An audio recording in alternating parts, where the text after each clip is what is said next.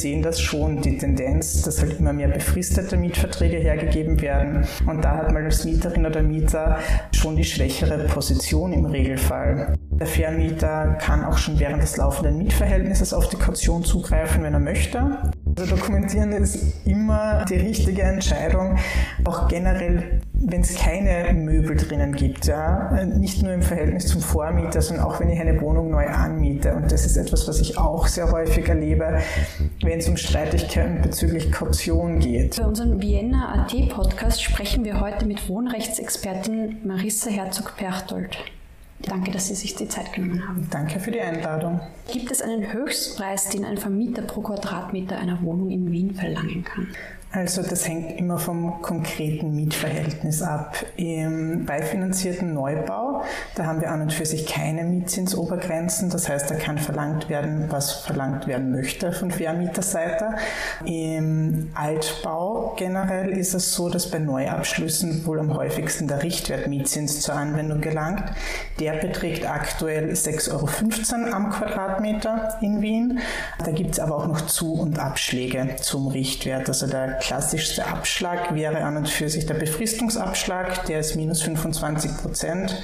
Bei den Zuschlägen ist wohl der relevanteste aktuell der Lagezuschlag, also der kann doch auch einige Euro am Quadratmeter sein ähm, und der ist auch jetzt nicht irgendwie gedeckelt im Gesetz. Ja. Also der Lagezuschlag ist da wahrscheinlich wirklich der kritischste von den Zuschlägen, müsste aber im Vertrag vereinbart sein. Die Richtwertmiete orientiert sich an was? Wie kann man sich das verstehen? Das ist die mietrechtliche Normwohnung. Also man geht da von einer Wohnung aus in einer durchschnittlichen Lage mit durchschnittlicher Ausstattung, ist eine Wohnung der Ausstattungskategorie A und ähm, für bessere Merkmale, wie zum Beispiel, wenn ich Hausnummer im zweiten, dritten Stock bin, aber einen Aufzug habe, dann würde es dafür für den Aufzug einen Zuschlag geben.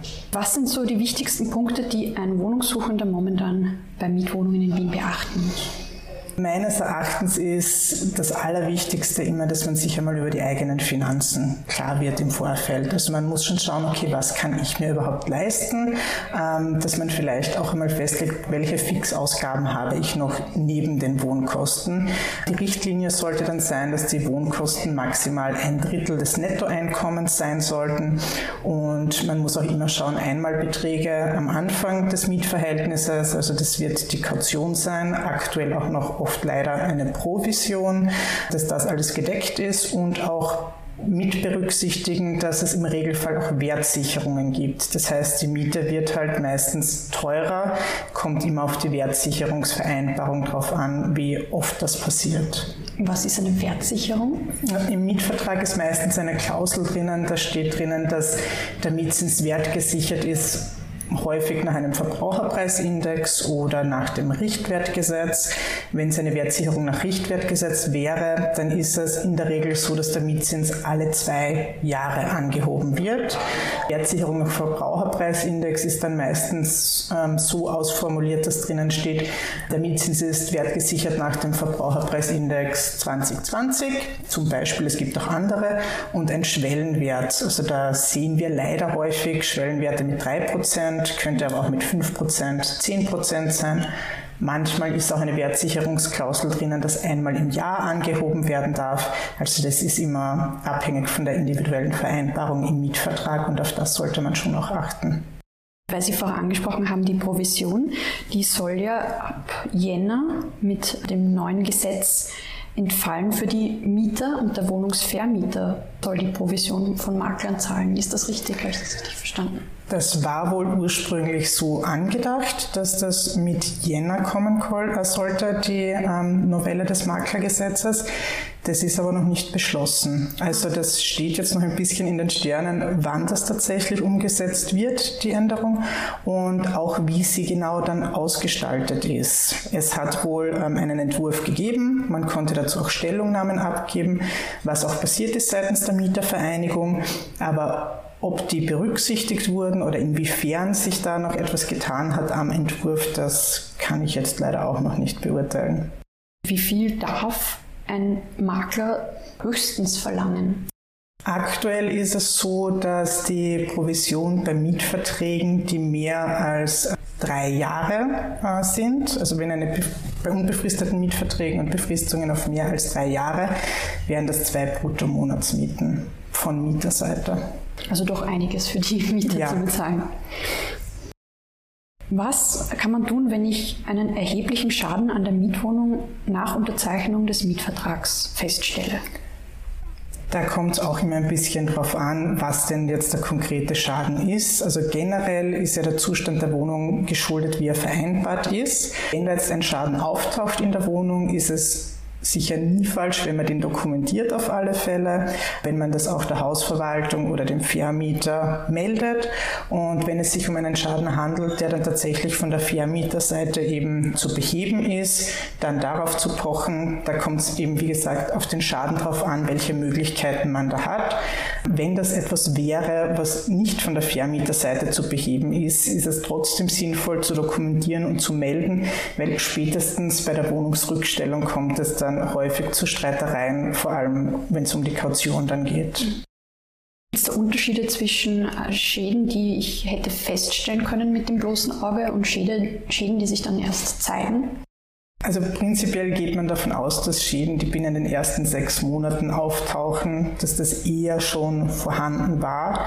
Nach sechs Monaten gibt es dann eine Beweislastumkehr. Also da hätte dann die Mieterin der Mieter zu beweisen, dass es schon vorhanden war bei der Anmietung und vorher in den ersten sechs Monaten müsste der Vermieter darlegen, dass es eben nicht vorhanden war bei der Anmietung. Aber das ist ein bisschen schwierig mit so einem abstrakten Schaden. Ja, das ja. muss man immer schauen, was es tatsächlich ist. Also wenn jetzt zum Beispiel was mir vielleicht aus der Praxis einfällt, ja, wobei die Therme ist inzwischen ja auch geregelt, aber so ein Klassiker wäre Therme, dass die halt kaputt wird im ersten Winter.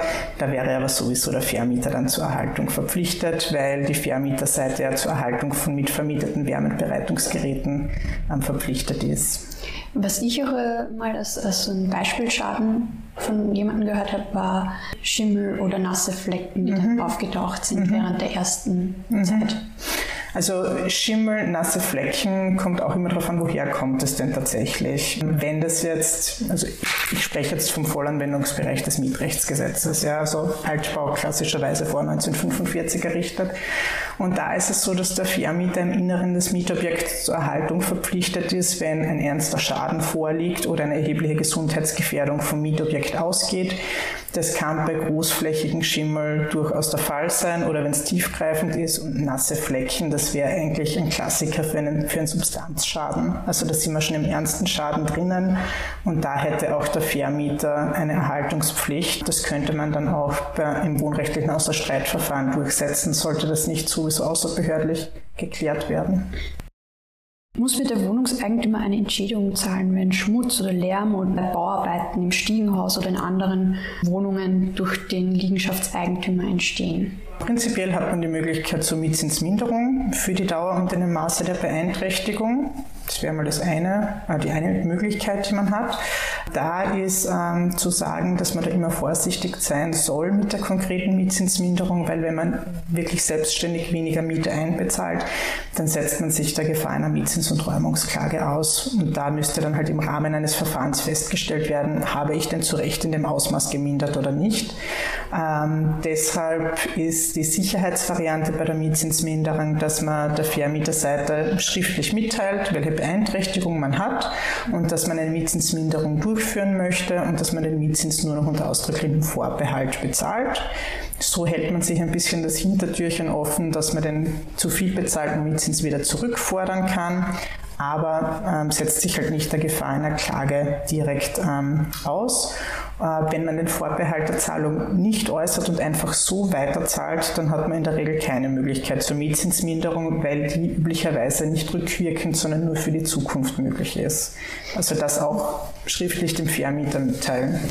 Wenn ich diesen Vorbehalt äußere, dann quasi noch den ganzen Betrag halt bezahle, wann kann ich das dann zurückverlangen vom Vermieter? Muss er der erste zustimmen? Nein, nein. Also das könnte man natürlich auch außerbehördlich versuchen, ob man da eine Lösung findet. Das ist selbstverständlich immer der erste Schritt, den man versucht. Ähm, und ansonsten müsste man das auch am Klagsweg zurückfordern.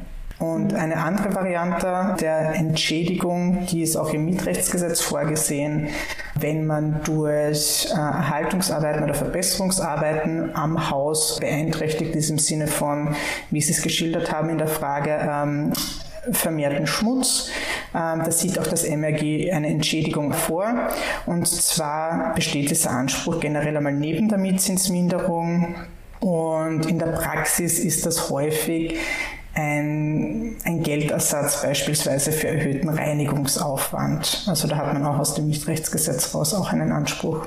Und wenn der Vermieter jetzt argumentiert, dass die Verbesserungsarbeiten ja dann quasi einen zugutekommen und die Wohnung aufwerten, ist das ein, ein... Das ändert daran nichts. Kann mir mein Vermieter den Mietvertrag ohne Angaben von Gründen sofort kündigen? Im Bereich des Mietrechtsgesetzes nicht. Wir sind da, und das betrifft aber sowohl den Voll- als auch den Teilanwendungsbereich des Mietrechtsgesetzes. Das heißt, es wird im Regelfall in einer Wohnung so sein, dass es nicht funktioniert. Vollausnahme aus dem Mietrechtsgesetz ist meistens in einem Ein- und Zweifamilienhaus beispielsweise. Das haben wir in Wien relativ selten. Oder auch Ferienwohnungen. Also da gibt es gewisse Ausnahmen, die gar nicht unter das MRG fallen. Die haben auch keinen Kündigungs Kündigungsschutz nach dem MRG.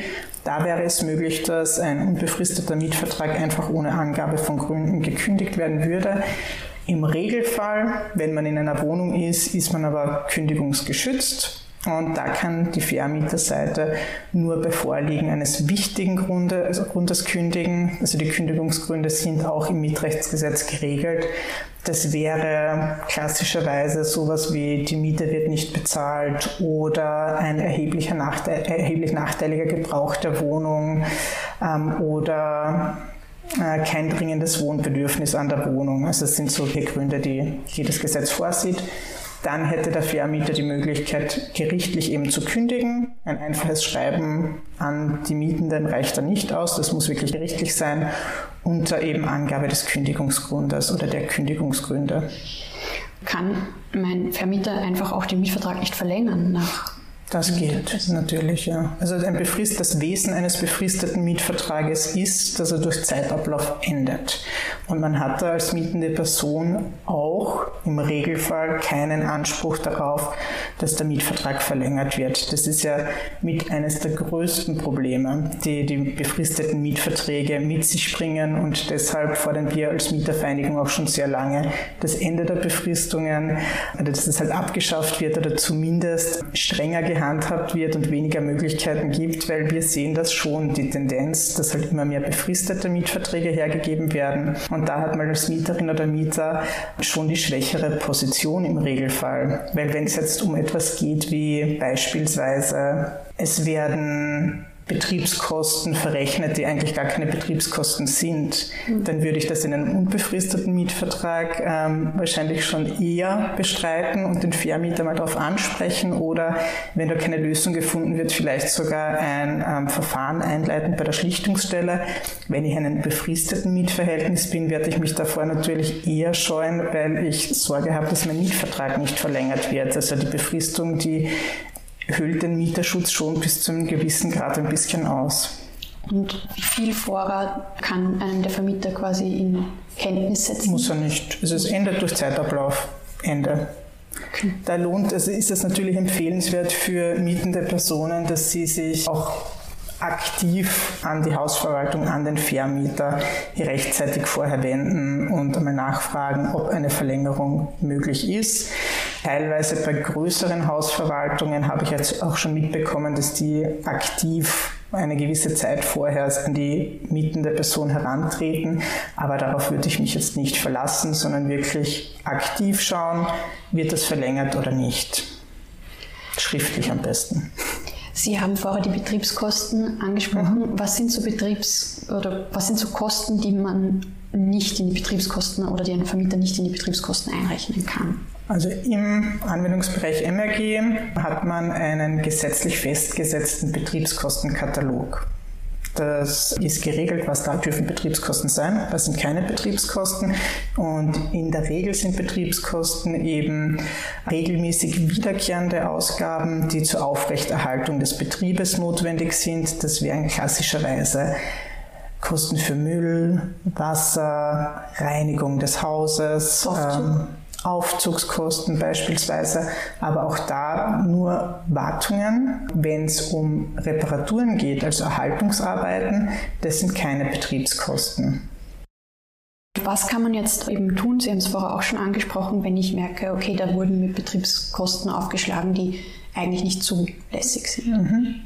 Also wenn ich eine Betriebskostenabrechnung erhalte und da sind Kosten drinnen, die eben keine Betriebskosten sein dürften nach dem Mietrechtsgesetz und ich falle da auch rein in den Anwendungsbereich des Mietrechtsgesetzes, das ist immer als ersten Schritt zu prüfen, dann hat man die Möglichkeit, dass man bei der Schlichtungsstelle einen Antrag einbringt wo man eben dann mitteilt, dass das, das wurde vorgeschrieben, beispielsweise Erhaltungsarbeiten, Reparaturen und dass das eben keine zulässigen Betriebskosten sind und die Schlichtungsstelle würde dann entscheiden, ob das Betriebskosten sind oder nicht, beziehungsweise in welchem Ausmaß es zulässige Betriebskosten sind.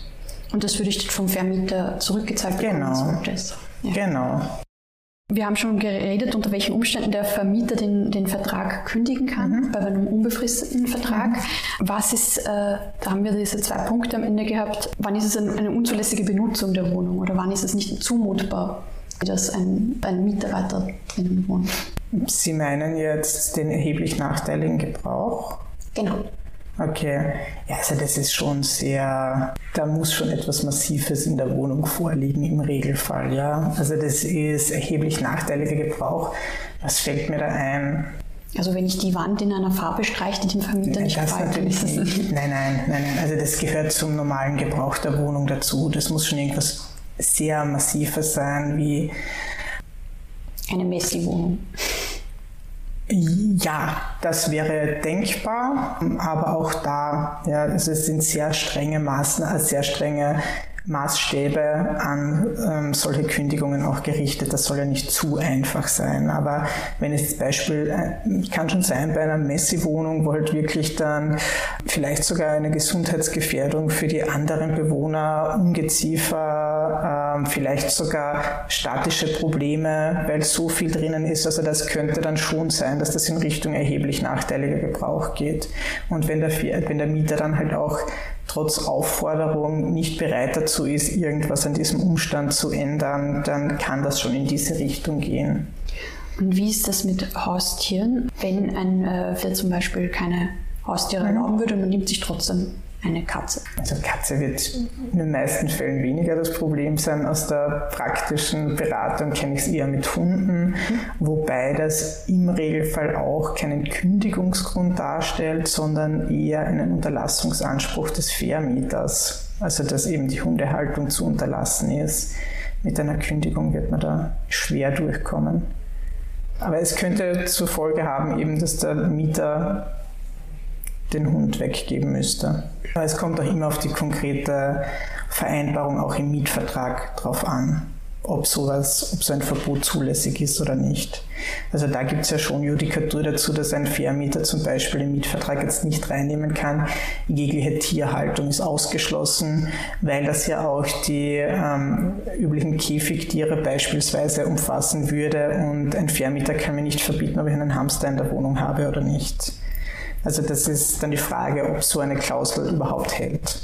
Wenn ich einen Untermieter mir nehmen möchte, mhm. weil ich eine große Wohnung habe, ein Zimmer extra habe, vielleicht ein bisschen Geld dazu mhm. äh, bekommen möchte, ist das in jedem Fall möglich oder muss ich da etwas beachten? Wiederum im Mietrechtsgesetz ist es so vorgesehen, dass der Vermieter sich auf ein vertraglich vereinbartes Untermietverbot nur berufen kann, wenn ein wichtiger Grund gegen die Untervermietung vorliegt. Das wäre beispielsweise, wenn die Wohnung zur Gänze untervermietet wird, wenn ein, ein zu hohes Entgelt verlangt wird vom Untermieter, wenn es zu einem Überbelag in der Wohnung käme durch die Untervermietung oder wenn Grund zur Besorgnis besteht, dass durch den Untermieter der Hausfrieden gestört wird. Aber ansonsten wäre im Bereich des MAG die Untervermietung an und für sich zulässig. Was ist so ein unzulässiges Entgelt von einem Untermieter? Man spricht in der Regel von einer Grenze von 150 Prozent von dem, was eben anteilsmäßig für den Teil in der Untermieter nutzt und ähm, im Verhältnis zu dem, was der Hauptmieter gesetzlich zulässigerweise zahlt. Das heißt, ich kann auch einen Untermieter nehmen, ohne das vorher vertraglich mit meinem Vermieter ausmachen zu müssen. Genau, also unter den Voraussetzungen, unter den genannten wäre das prinzipiell im Anwendungsbereich des MRG möglich. Ja. Wenn ich jetzt meine Mietwohnung verlassen möchte, kann ich auch einen Nachmieter meiner Wahl oder sie einem Familienmitglied übertragen? Unter welchen Umständen ist das möglich? Da muss man wieder unterschiedliche äh, Konstellationen äh, nennen und das wäre einerseits natürlich im Einvernehmen mit der Vermieterseite ist es immer möglich. Ähm, wenn da ein Konsens gefunden wird, dann passt das. Äh, gesetzliche Möglichkeiten der Weitergabe gibt es an und für sich im MRG 2. Das wäre die Abtretung unter Lebenden auf der einen Seite und der Eintritt im Todesfall des Hauptmieters auf der anderen Seite. Ich glaube, Ihre Frage zielt jetzt in erster Linie auf die Abtretung unter Lebenden ab. Da ist es so, dass ich prinzipiell an äh, Ehegatten oder Verwandte in gerader Linie beziehungsweise auch Geschwister abtreten kann. Ähm, da ist es wichtig, dass man zumindest die letzten zwei Jahre im gemeinsamen Haushalt gelebt haben muss. Bei Geschwistern müssen es sogar fünf Jahre sein. Und der bisherige Hauptmieter muss die Wohnung auch tatsächlich verlassen. Und wenn diese Voraussetzungen erfüllt sind, dann kann ähm, prinzipiell der Mietvertrag nach 12 Mietrechtsgesetz weitergegeben werden an eben diesen eingeschränkten berechtigten Personenkreis. Und Ehegatten, minderjährige Kinder wären sogenannte privilegierte, eintrittsberechtigte Personen. Bei denen dürfte auch der Mietzins nicht angehoben werden, wenn es ein Mietvertrag ist, der vor 1994 abgeschlossen wurde und dann erfolgt diese Abtretung, dann dürfte nämlich bei anderen Personen sehr wohl angehoben werden. Aber ich kann quasi einem Minderjährigen auch die Wohnung überlassen wäre prinzipiell möglich, muss man auch immer dann im Konkreten schauen, wie, wie minderjährig die Person tatsächlich ist, dass man da eventuell auch noch die Zustimmung des Pflegschaftsgerichtes braucht. Bei erwachsenen Kindern, wenn man das, da die Wohnung quasi nachübergeben will, wie viele Jahre braucht es da und ist da eine Mietzinsanhebung möglich? Ja, also bei Erwachsenen ist es so, dass man eben, man braucht auch wieder diese zwei Jahre, die man zumindest gemeinsam gelebt haben muss. Und dann könnte prinzipiell angehoben werden auf den zulässigen Richtwertmietzins, der eben aktuell ja ist bei diesen 6,15 Euro zu Abschläge, wie wir es vorher schon besprochen haben. Das ist aber aktuell gedeckelt durch, das sind jetzt 4,23 Euro am Quadratmeter. Das ist die Deckelung. Also prinzipiell Richtwert, gedeckelt durch aktuelle 4,23 Euro am Quadratmeter und das wird mitvalorisiert mit den Kategoriemieten. Okay, also es werden nicht mehr als die 4,30 Euro pro Quadratmeter. 23. 23. Ja, und das ist aber wie gesagt nur relevant bei Mietverträgen, die schon vor 1994, also vor dem dritten Wohnrechtsänderungsgesetz abgeschlossen wurden. Und wenn ich jetzt meine Wohnung verlasse, in welchen Fällen darf sich der Vermieter die Kaution nach Beendigung des Mietvertrags einbehalten?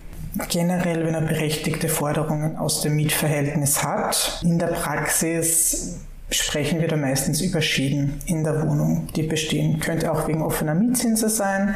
Der Vermieter kann auch schon während des laufenden Mietverhältnisses auf die Kaution zugreifen, wenn er möchte, um ähm, offene Mietzinsforderungen ähm, daraus zu befriedigen. Aber in der Regel ist es so, dass die Kaution eben bei der Rückstellung oder nach der Rückstellung nicht ausbezahlt wird, eben wegen vermeintlicher Schäden in der Wohnung. Und das ist auch der häufigste Streitfall, wenn es um Kautionen geht, mit dem wir in der Praxis konfrontiert sind. Da scheiden sich halt oft ein bisschen die Geister. Ist etwas noch gewöhnliche Abnutzung? Geht es über die gewöhnliche Abnutzung hinaus? Das ist so der, der Hauptpunkt. Was bleibt so an gewöhnlicher, also was fällt so unter die Kategorie gewöhnliche Abnutzung? Wenn ich zum Beispiel die Wand nicht mehr weiß streiche oder die gewöhnliche Abnutzung ist, also ich persönlich beschreibe es immer als etwas, was einfach durch den normalen Gebrauch der Wohnung passiert. Wenn ich einfach in dieser Wohnung lebe und die Wohnung ganz, äh, ganz, ganz normal nutze, alles, was dadurch passiert, ist eigentlich gewöhnliche Abnutzung. Was halt schon zu sagen ist bei der Wandmalerei ist, wenn ich sie weiß angemietet habe, die Wohnung, und da sind halt, weil ich ein Bild aufgehängt habe, ist da ein Schatten vom Bild nach sieben Jahren, dann wird das wahrscheinlich schon noch gewöhnliche Abnutzung sein. Ja. Wenn ich die Wohnung aber in irgendeiner ortsunüblichen Farbe und ich glaube, der, äh, der OGH hat da gesprochen von schwarz oder knallrot in die Richtung, es wird halt schon über die gewöhnliche Abnutzung hinausgehen im Regelfall. Aber es kommt auch immer darauf an, und das ist, finde ich, immer einer der wichtigsten Punkte bei der gewöhnlichen Abnutzung, wie lange hat denn dieses Mietverhältnis tatsächlich gedauert? Weil bei einer Wandmalerei geht man davon aus, dass die nach zehn Jahren rechtlich wertlos ist. Und wenn ich die Wohnung weiß übernommen habe und weiß zurückstelle, bin ich da im Regelfall auf der sicheren Seite. Darf man, äh, vom Wohnungsvermieter festgelegt werden, wenn ich jetzt eine neue Wohnung miete, ob alte Möbel oder Möbel vom Vorgänger in der Mietwohnung belassen werden müssen.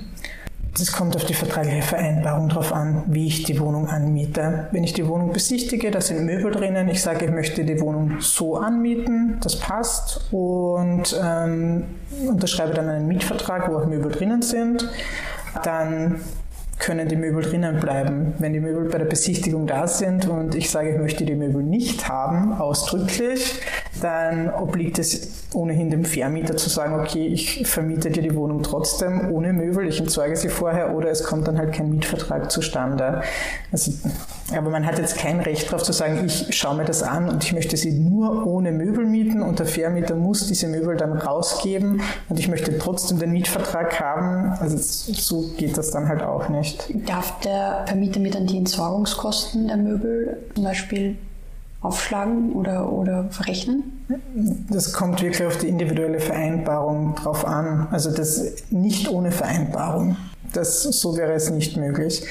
Habe ich in der Praxis so tatsächlich auch noch nicht gehabt. Ja. Also ich habe schon sehr viel beraten, berate relativ viel und das ist schon äh, recht abstrakter Fall. Das ist mir in der Praxis selten passiert. Eher kenne ich das mit den Möbeln Vormieter, Nachmieter. Also so, dass der Vermieter da gar nicht wirklich involviert ist, sondern dass es halt eine Ablöse gibt zwischen Vormietern und Nachmietern für die Möbel. Im Verhältnis zum Vermieter kenne ich das einfach meistens mit, eine Wohnung wird zur Verfügung gestellt und das ist halt eine Küche drinnen. Das wäre der Standardfall. Das möchten die meisten Mieten ja auch, die Wohnung mit einer Küche anmieten. Und da hat man dann halt auch häufig eine Möbelmiete drinnen vereinbart für die, für die Küchenmöbel. Und im Verhältnis Vormieter, Nachmieter, ist das zulässig, dass man da eine Ablöse verlangt und wie viel? Ist gibt es auch Grenzen? Es kann eine Ablöse verlangt werden oder verein, verlangt, das ist übertrieben, aber vereinbart werden. Und es muss einen Gegenwert dafür geben, für das, was, äh, für das Geld, das man leistet. Und wenn man das Gefühl hat als nachmietende Person, dass der Gegenwert eben nicht vorhanden war, dann hat man auch da die Möglichkeit, bei der Schlichtungsstelle ein Verfahren anzustreben im Bereich des MRG wegen einer verbotenen oder teilweise verbotenen Ablöse. Also da werden manchmal schon, also fließen manchmal schon relativ hohe Beträge. Gerade im Bereich Genossenschaftswohnungen hatte ich das wirklich schon öfter auch in ähm, Verfahren. Das sind auch wirklich Ablösen von 35.000 Euro, 40.000 Euro geflossen. Also man muss sich das halt wirklich dann anschauen mit dieser Ablösevereinbarung, was war alles drinnen. Da lohnt es sich sicher für beide Seiten, ja, für den ausscheidenden Mieter und für den neuen Mieter aufzulisten, was soll da konkret abgelöst werden, was ist da davon umfasst. Und als Neuanmieter oder mhm. sollte man da auch, ist es gescheit, das zu dokumentieren, in welchem Zustand die Immer. Sind? Immer. Also dokumentieren ist immer die richtige Entscheidung. Auch generell, wenn es keine Möbel drinnen gibt, ja, nicht nur im Verhältnis zum Vormieter, sondern auch wenn ich eine Wohnung neu anmiete. Und das ist etwas, was ich auch sehr häufig erlebe wenn es um Streitigkeiten bezüglich Kaution geht, dass ich dann in den Beratungen höre, ja, da ist jetzt ein Kratzer im Parkett, aber der war ja eh schon da, als ich die Wohnung angemietet habe. Und da kann ich wirklich nur immer wieder sagen, es ist gut, wenn Sie den Zustand der Wohnung dokumentieren, wenn Sie ausziehen, aber es ist genauso wichtig, den Zustand auch ähm, zu dokumentieren, wie er ist, als sie eingezogen sind. Und das habe ich ja vorher gemeint mit, es taucht irgendein Schaden in der Wohnung auf, den sie vorher vielleicht so noch nicht gesehen haben. Also sowas wirklich schon zu Beginn bei der Anmietung dokumentieren, dann hat man die besten Chancen, dass man bei einem Kautionsverfahren da wirklich nicht etwas bezahlen muss im Rahmen der Kautionsabrechnung, was man halt nicht selbst wirklich verursacht hat. Weil Sie, wie Sie schon gesagt haben, nach sechs Monaten sich die Beweise genau. umkehrt. Mhm.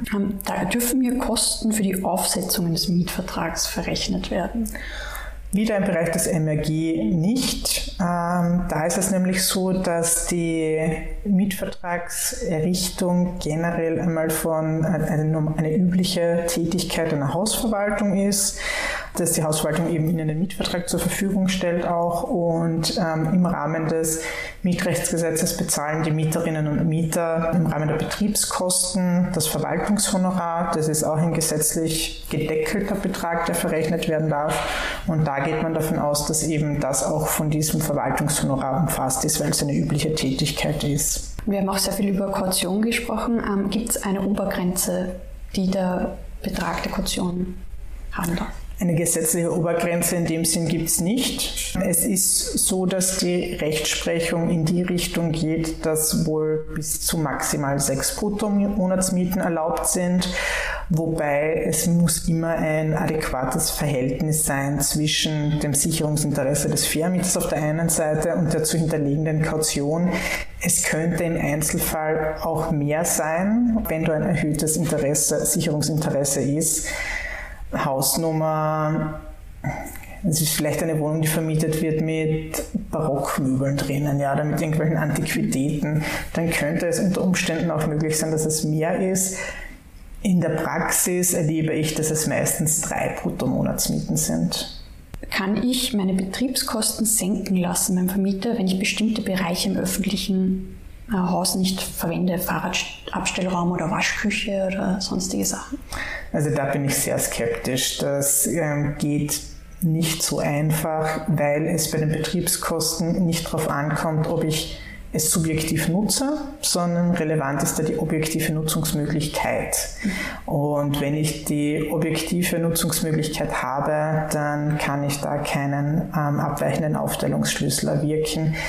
Fahrradabstellraum, Waschküche ist ähm, meiner Erfahrung nach selten. Also es wäre mir jetzt so auch noch nicht untergekommen, dass jemand da wirklich anstrebt, aus dem Verteilungsschlüssel rauszukommen. Ein bisschen praxisnah wäre die Liftnutzung, wenn man im Erdgeschoss wohnt beispielsweise. Auch da das relativ streng ist, weil wie gesagt, es kommt auf die objektive Nutzungsmöglichkeit drauf an.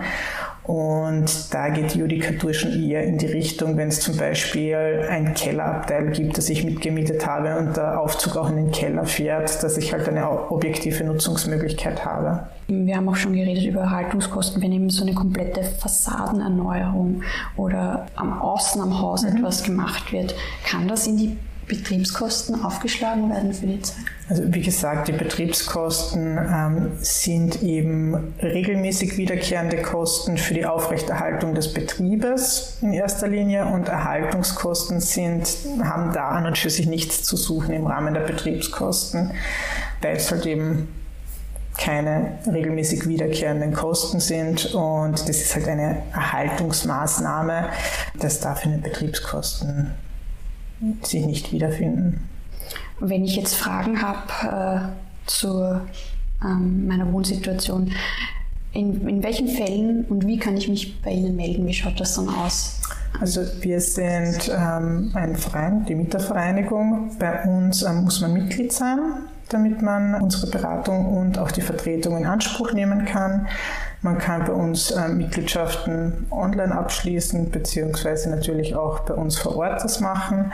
Und im Rahmen der Mitgliedschaft kann man so viele Beratungen in Anspruch nehmen, wie notwendig sind. Ähm, das ist gegen einen jährlichen Mitgliedsbeitrag.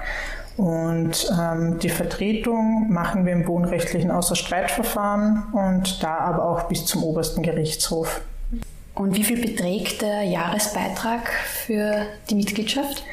Für private MieterInnen in Wien ist er aktuell 65 Euro pro Kalenderjahr. Okay, und für 2023 gibt es das? Wissen wir noch nicht so genau. Was sind die häufigsten Fälle, die Sie haben zwischen Mieter und Vermieter? Die häufigsten Fälle sind ähm, Betriebskostenverfahren und Mietzinsverfahren. Betriebskosten eher bei älteren Mietverhältnissen und bei unbefristeten Mietverträgen natürlich. Mietzinsverfahren sowohl neue Mietverträge als auch ältere Mietverträge. Das teilweise wird die Mietzinsvereinbarung aus dem Mietvertrag noch bestritten. Da ist es sehr wichtig, dass man sich da an die gesetzlichen Fristen hält. Das möchte ich wirklich noch ausdrücklich erwähnen, weil bei einem unbefristeten Mietvertrag müsste ich den Mietzins binnen drei Jahren Mietzinsvereinbarung bestreiten. Danach ist der Mietzins im Regelfall präkludiert. Das heißt, ich kann den ursprünglichen Mietzins nicht mehr bestreiten, sondern nur noch die Wertsicherungsanhebungen, also die Indexanpassungen, auch wiederum binnen der letzten, von drei Jahren bestreiten oder überprüfen lassen. Aber die ursprüngliche Mietzinsvereinbarung nicht mehr. Und bei befristeten Mietverträgen ist es so, dass ich die Möglichkeit habe, den Mietzins bis zu sechs Monate ab Auflösung des Mietverhältnisses zu überprüfen, maximal für zehn Jahre zurück.